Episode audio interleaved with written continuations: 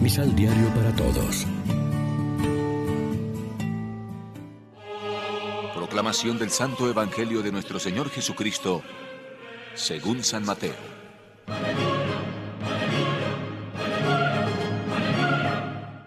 Estaba todavía hablando con el pueblo cuando su madre y sus hermanos que estaban afuera quisieron hablar con él.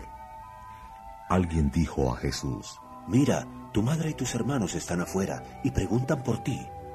Pero él respondió, ¿quién es mi madre y quiénes son mis hermanos?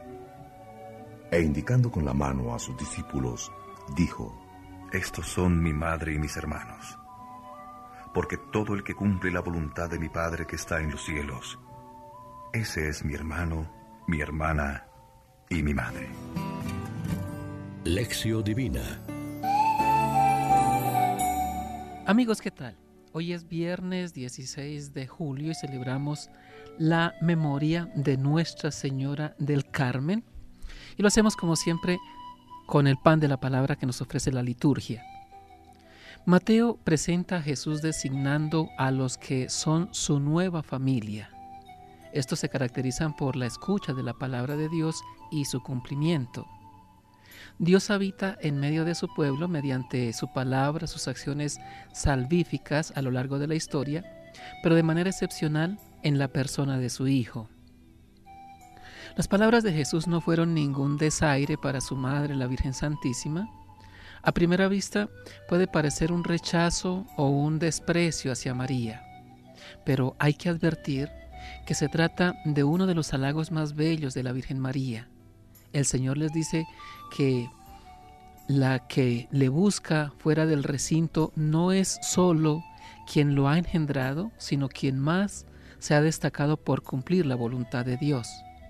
Es como darse cuenta de que no hay que reducir a su madre como a un simple hecho biológico, sino que ella es el ser excelso de la creación, la mujer que mejor ha obedecido a Dios reflejándolo en su incondicional fiat, ese hágase.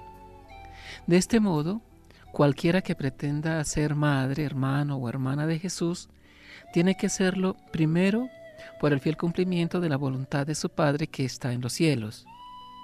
Cristo quiere que seamos sus verdaderos hermanos o madres, pero distinguiéndonos principalmente por nuestra docilidad al Padre.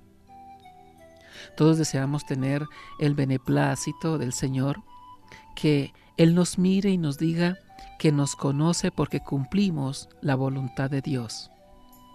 ¿Dónde encontramos su voluntad? En nuestro deber diario, según nuestra condición de vida, en los mandamientos, en hacer el bien, en transmitirlo a los demás, en vivir de cara a Dios. Reflexionemos. La presencia del Señor en medio de la comunidad, especialmente en la celebración eucarística, nos llena de alegría. Somos una comunidad cumplidora de la voluntad de Dios. Oremos juntos.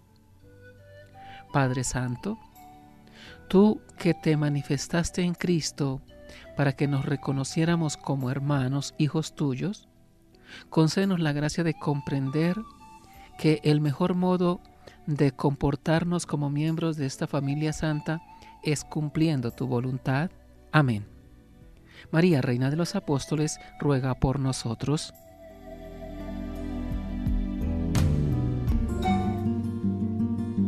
Complementa los ocho pasos de la Alexio Divina adquiriendo el emisal Pan de la Palabra en Librería San Pablo o distribuidores. Más información www.sanpablo.co. Pan de la palabra. Vive la reflexión.